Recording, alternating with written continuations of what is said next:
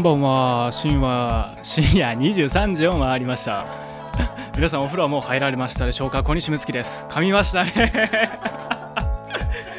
バチバチに準備して噛みましたね。そう生放送でございます、えー音声配信湯気という番組を本日7月20日ですね。えー僕をパーソナリティにインドデンワークスさんが制作で、えー放送開始することになりました、え以前僕がですね音声配信湯気っていうタイトルで一人ツイキャスをラジオ配信してたんですけどもまあそれをねあの、まあ、忙しくなったりとか飽きたりとかでこうやめちゃったんですけどそれをまたちょっと一緒にやろうじゃないかっていうので、えーよくお世話になってるニドネワークスさんという、えー京都のディレクションチームの方々に、えー制作についていただき今ね、えー隣に並んでおりますニドネワークスのの、ね、方々と一緒に放送しております。えーこのね配信はあの以前ですね僕がまあ湯気という場所をやっているのであのそこの宣伝をしつつまあなんかダラダラ喋るっていう番組だったんですけどあの変わんないです今回もほとんど。まああのニドネワークスと一緒にやってますよっていうチームプレイになったっていうことぐらいですかね。ねいやーこの曲は終わるまでもう適当な話でいいんですよね。なのでねあのまあ映画見てきたんですけども今日もその話ももうちょっとね後でねしようかと思います。い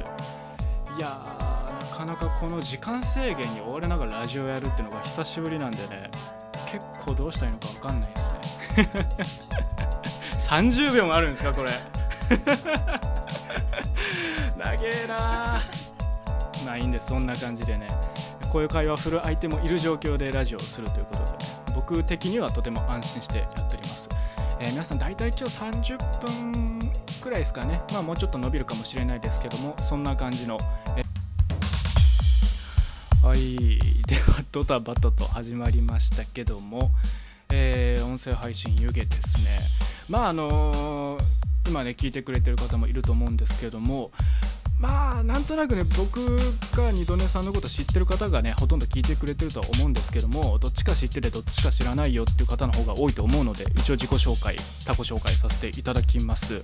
えー僕小西睦月はですね、えーまあ、えー作家活動みたいな、えーまあ、美術作品を作ったりをしてるんですが、えーそれとは別にですね京都の、えー下鴨神社のちょっと北の辺り下鴨の辺りでですねオルタナティブスペース湯気という場所を、えー運営しております、まあ、そこで、えーアーティストの方を呼んで展示の方を企画させていただいたりとか、えまあ、ちょっとしたショップイベントやったりとか普通に貸し出したりとかねそういうことをいろいろやってるものでございます、えそれに対してですね二度寝ワークスさんとはえーまあ、僕もよくお世話にはなってるんですけども京都で活動しているディレクションチームでですね、まあ、演劇を作ったりとか、えーイベントのこう演出をしたりとか、えーまあ、いろんな、ね、イベントにこうひょこひょこと気がついたら出現しているそんな感じなんじゃないでしょうかそんな感じですよね。まあそんな2人で、まあ、ちょっと京都のこと喋ったりとかしながらもまあ普通に楽しいことしたいねっていうので、えまた始めることになりました。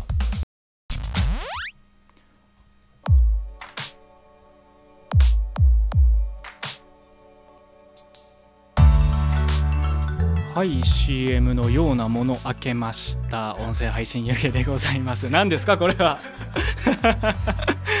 CM ではないんですよね。そうですよね。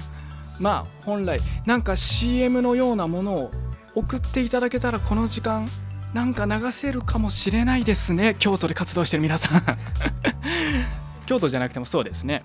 えー何かまあ活動しているとか作っているよとか何かやる予定だよという方音声でですねまあ15秒程度のものであったりとかまあ20秒30秒まあ最大30秒ぐらいですかね。それ以来の感じで何か送っていただけたら、えーそちらの方お流しする時間がどうやらこの番組にはあるようですね。なんて良心的な番組だ。ということでまあまあそんなことも考えておりますよという。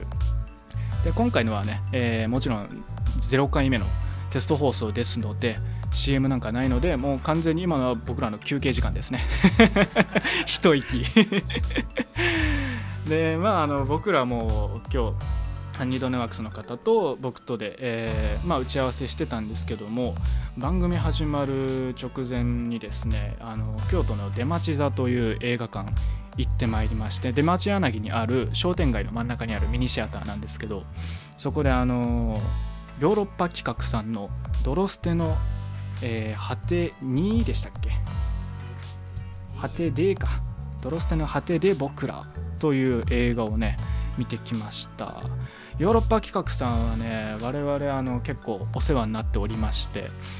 ちょっと前3月ですよね。3月に、えー、ヨーロッパ企画さんの、えー、FM のラジオですね。えー、あちらの方で毎週ラジオドラマのコーナーが番組の中にあるんですけど、えー、3月まると1月分のラジオドラマシリーズに、えー、僕が書いていた、まあ、エッセイみたいなね「えー、四弁当飛行」という文章を原作に二度寝ワークスさんが、えー、脚色演出をしてラジオドラマ化してくれたものを使っていただいてたんですね。でそれまあ僕もちょっと出させていただいたりとかしててなんか気持ち的にはこっちはね勝手に仲良くなって 気持ちになってたからね。もう今日もあのもう映画見ながらその一緒にラジオドラマ内で共演させていただいたヨーロッパ企画のその長野さんと藤谷さんが結構ねあのがっつりもう藤谷さんとか特にですよね。もうずっと出てる感じでずっと可愛いんですよね。まあ長野さんもこうあの途中出てきたりとかしててなんかね勝手にそのお出てんじゃんみたいな。ね勝手にこっちだけ心の距離が縮まってるからなんか妙に嬉しかったですねあれはね。うん。そうそうそういうのもありまあ内容としてもねやっぱすごい面白かったですね。70分ですかあれは。結構短めのあのまあそれこそね最近だとカメラを止めるなとかも1時間ちょっととか1時間半ぐらいでしたっけ、まあ、そのぐらいの尺だったんですけどあれもね本当にどうやって撮ってるんだっていうのがすごい気になるね話で。まああの2分後の未来と通じてるタイムテレビみたいなものがこう急に出てきてでそれで中心になんかしっちゃかめっちゃかとどうしようああしようこうしようみたいななっていくという、ま、ヨーロッパ企画知ってる方だったらあヨーロッパ企画だなっていう感じのね、サマータイムマシンブルースとかがやっぱ有名なのでそういうちょっとタイムパラドックスものというかそういったものなんですけどもね。いやーなんかそう思うとなんかめちゃめちゃサマータイムマシンブルースをなんか思い出す感じなんですけどでもねなんかその撮影の仕方が iPhone で撮影してたんですよね。あれほんとエンドロール見てその撮影風景とかが流れてくるんですけどそこでやっと分かったぐらいなんかまあ手持ちで撮ってるなと思ってたらあこれ iPhone で全部撮影してたんだっていうのびっくりしましたねあれ。そうそう。その撮影方法で結構長回しでずっと撮ってる感じで。でもこれでこの映像を辻褄合わせてえ無理だろって思うような展開がずっと続くんですよね。これはね本当に一気にぶっ続けでやっぱね映画館で見てほしいなって思いましたね。出町座では、えー、7月いっぱいまでは、えー、上映してるの確定らしいんで、まあ、もしかしたらね人気あったらまた、えー、伸びていくかもしれないですけど気になってる方は7月もうもうそろそろねあと10日ちょっとで終わりますんで、え見に行ってみてください、えというわけで第0回の放送にもかかわらずね、えお便り来ております。ありがとうございます。えー、ペンネームケバブおじさん えー、小西さんこんばんは。こんばんは、えー、小西と二度寝の音声配信湯気えー、いつも楽しく聞いております、えー、今回ね第0回目なんで 実初回なんでいつも楽しくっていうのはね君が勝手に楽しくなってるだけで我々全く関係ないですけど、えー、私もついこの間「ドロセの果てで僕ら」を見てきました。ああそうなんですね。えー、どこか自分にも起こりそうな短さにとても魅力を感じた作品でした。どんな私生活を送ってんだろうねこのケバブおじさんはね。えー、ところで作品には、えー、少し先の未来や少し前の過去が見れるタイムテレビというものが出てきましたが小西さんは何か未来の自分に聞きたいことまたは過去の自分に言いたいこと何かありますか？そうだないや結構ねその時間移動系って夢見るじゃない。ドラえもんの道具で何が欲しいみたいなタイムマシンかなんかみたいなのあるんだけどなんかやっぱね僕は怖いんで、えー、なかなかねタイムマシンが欲しいっていうよりはどこでもドアとかの方が欲しいなっていう気はしてて。どうなんだろうね。なんかやっぱ想像がつかなさすぎてこのねなんかこんな真に受けてるの恥ずかしいけど。ねえしってそもそもね。お茶を飲みますよ。お茶を飲みましたよ。それで言うならねあのもうちょっとあの飲み物買っておけばよかったなっていうのはね。あの30分前ぐらいに自分に言いたいですね。いやありがとうございますお便り。こんな早速もらえるとは思ってなかったんでね、えー、他にも来てるんでしたっけ？ねちょっと読んじゃいましょうかえーもう一つ来ております。ペンネームちひろマン、えー、読まれたら初です。僕らも初なんですよ、これ。読まれたら初ですとかじゃなくて えー、質問です。お風呂で、えー、体はどこから洗いますか？という本当に FM ラジオの昼の12時ぐらいにやってるようなこうマジで暇な人しか送ってこない番組だなえ、僕はですねえー、っと右腕ですね。まあ僕 左利きなんでこうわっとね洗うタオルを持ってボディーソープをつけてもう一番洗いやすい利き手で反対側の腕をねが誰が興味あるんだこれ。えー、もう一つ来ておりますペンネームちひろままた来てるな、えー、最近すっかり暑くなってきましたが夏らしいこと何かしましたか？そうね。でも本当にこのもう23日じゃない？めっちゃ夏っぽくなってきたのは。ねすごかったですよね。ずっと雨でそれこそね九州の方とか大変なことになってるみたいですけど京都もねあの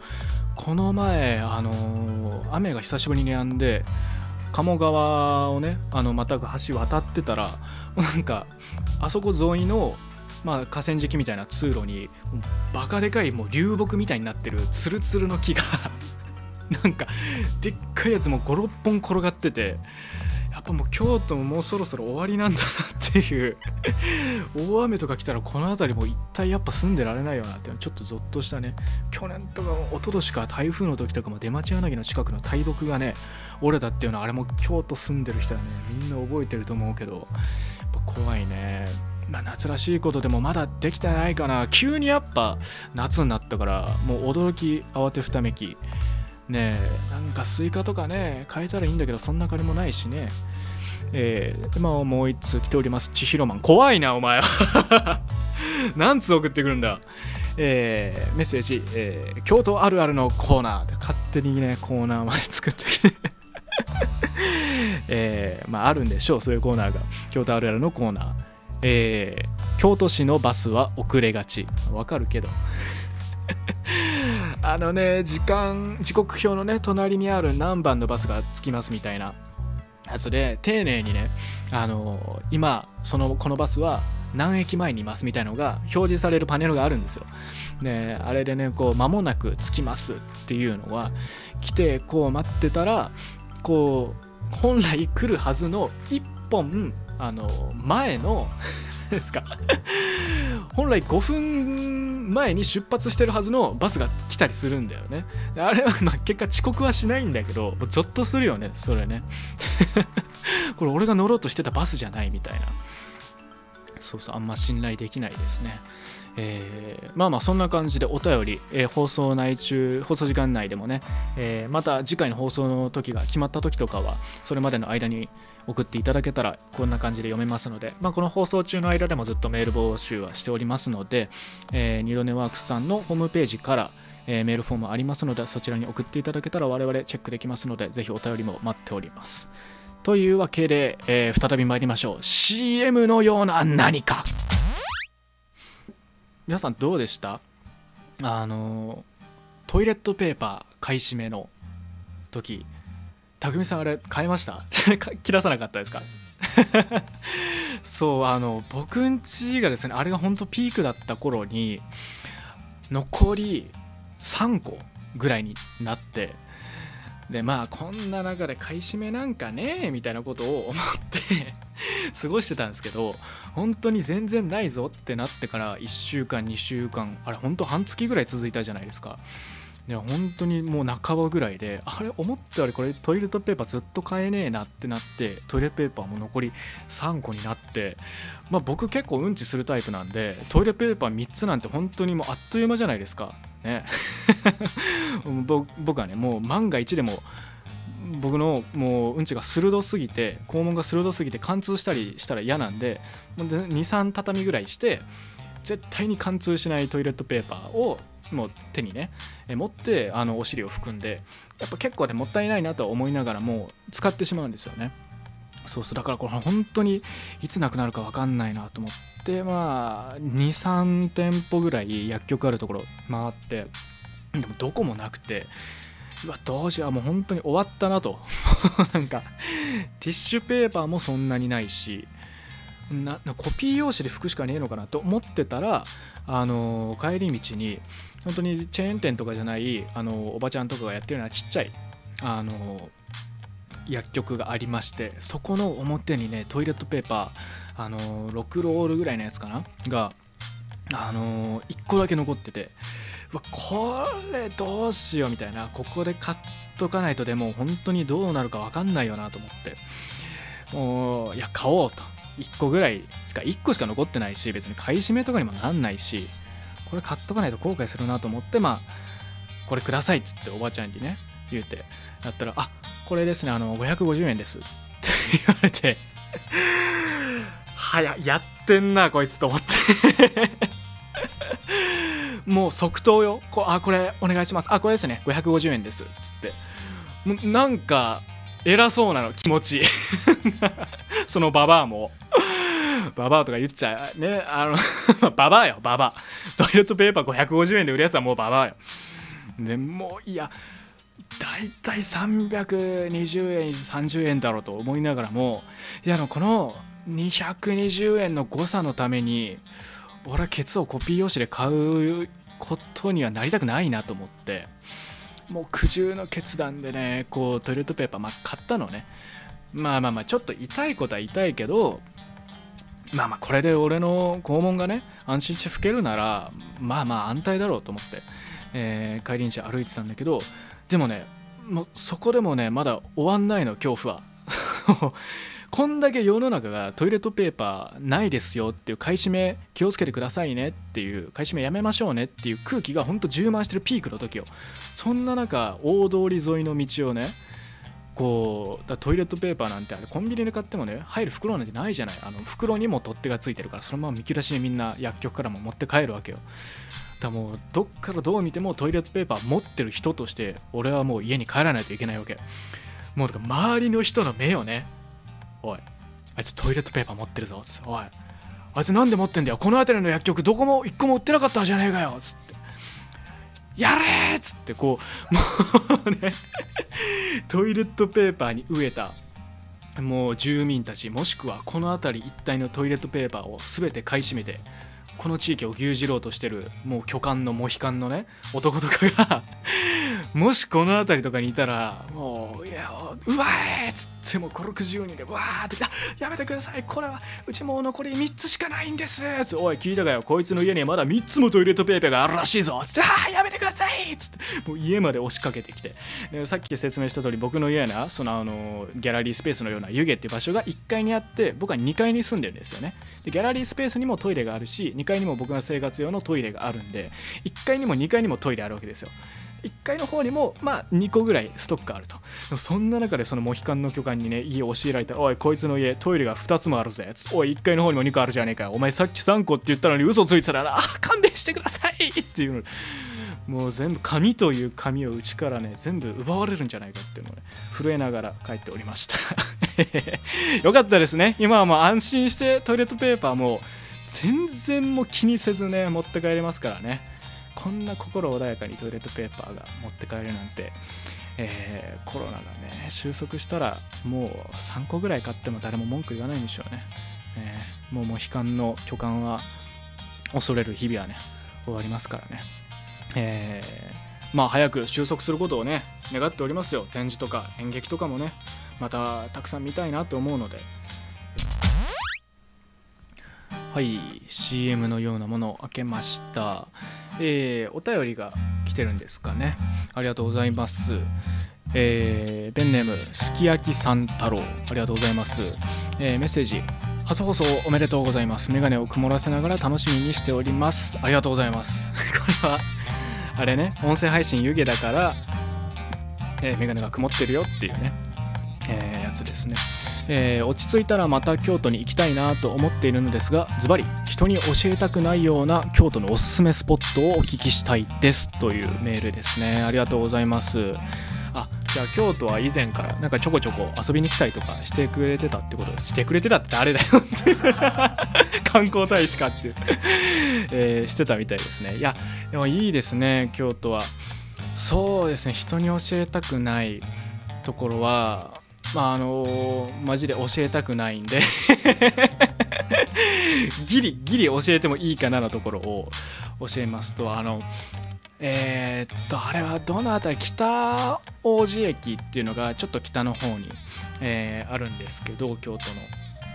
えー、そこからもうちょっとね西の方にまっすぐ行って、え千本通り辺りに突き当たる辺りにですね喫茶翡翠という、えー、喫茶店がありましてそこがねあの、本当にいいんですよ。あのねテーブルがインベーダーゲームとかあのー、もう麻雀のゲームとか本当にそれこそもう最近じゃねえかあの全裸監督のドラマとかで第1話最初の山田孝之が喫茶店であのインベーダーゲームやってるところから始まるじゃない。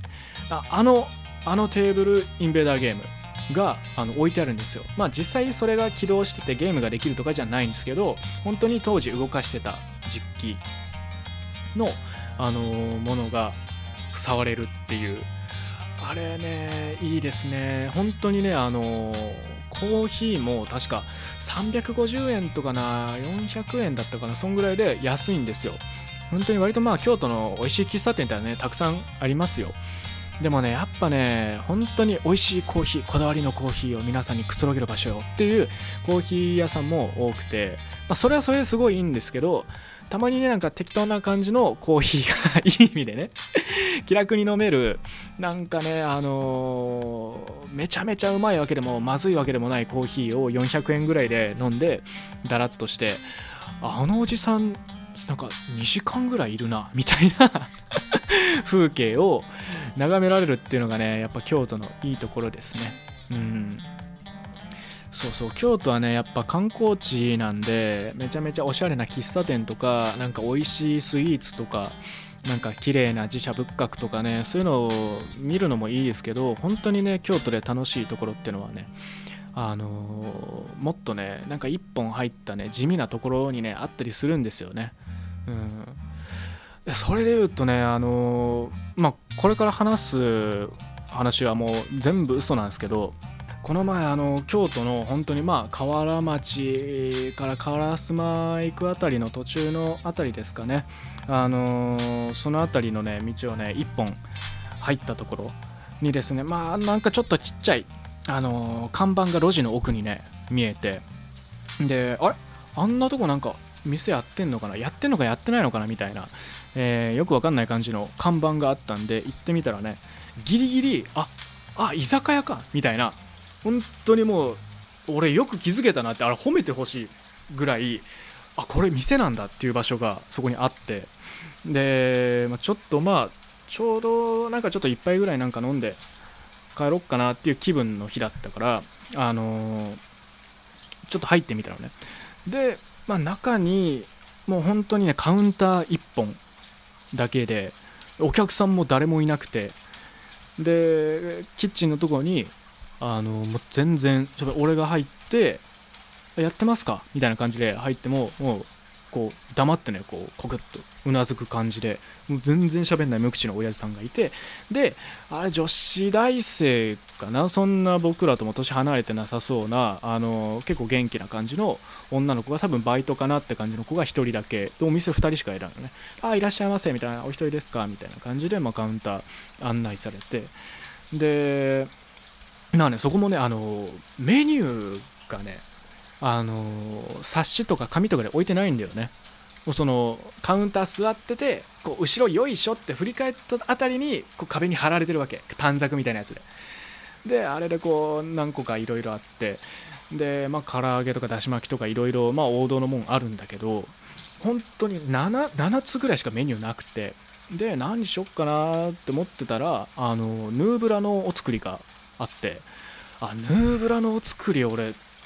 食べたことないなと思って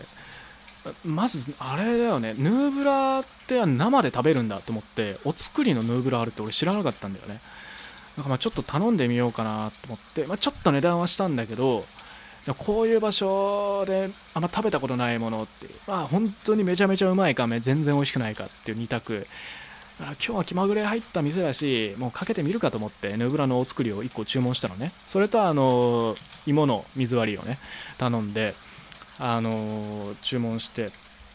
でもうそれでもね本当に注文とかしたら厨房の親父さんってあいよみたいななんかなんかあるかなと思ったんだけど何も言わない。そのバイトの女の子とも何も言わない。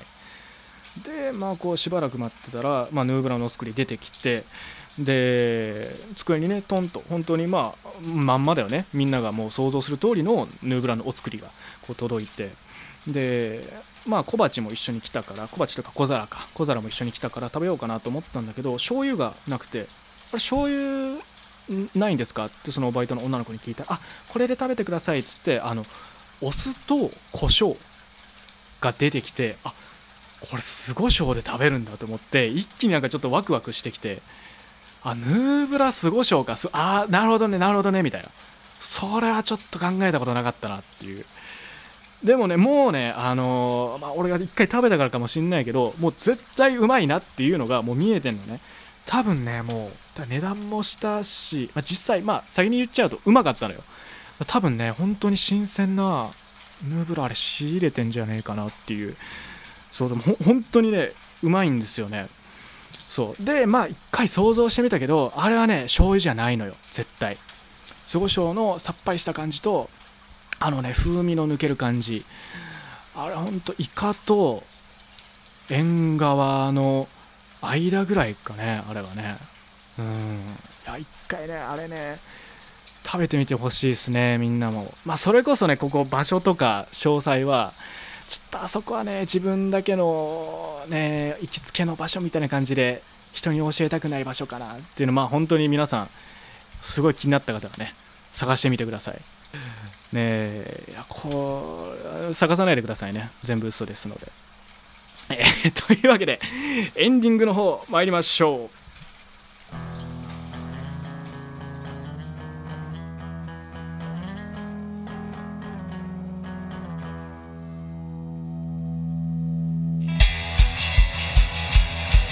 はい時間もね、えー、だらだらと喋っておりましたら勝手に過ぎていくものですね、えー、まあ、今回第0回初回のテスト放送ということでまあ宣伝の内容もねちょっとだけさせていただきましたし、えー、まあ大体ね放送がまた不定期ですがやってくってなったらこんな感じで、えー、湯気のことだったり二度寝ワークスのこと京都のこといろいろ話しながらまあ今日みたいなくだらない話とかえー、しながらやっていこうかなと思います。もうぜひね、えー、これ定期的にやってくれだとかこういう応援のメッセージメールとかがあったらねちょっと急ぎでまた第1回第2回とやっていきたいと思いますし、えー、応援してくれる方はねぜひ CM の方とかもね送っていただいたら本当にあじゃあこれ宣伝のために我々も頑張ろうという気持ちになりますので皆さんの CM、えー、であったりとかあれですねこの曲ジングルで使ってくださいよとかいうのを音楽やってる人もし送ってくださったらこう使ってもらえるかもしれないですね。使っていただけますか？もちろんとのことですので、まあ、もちろんメールも、えー、今日はね全部は読めなかったですからね。あ全部読めました。やることないですからね。それ全部読めますよ。えー、そういう感じで、まあ、今日みたいな感じでね読んでいったりとかもするのでまたねメールとかがいろいろ来るようになったらコーナーもできますかね。えー、ではまた次回の放送をお楽しみに。おやすみなさい。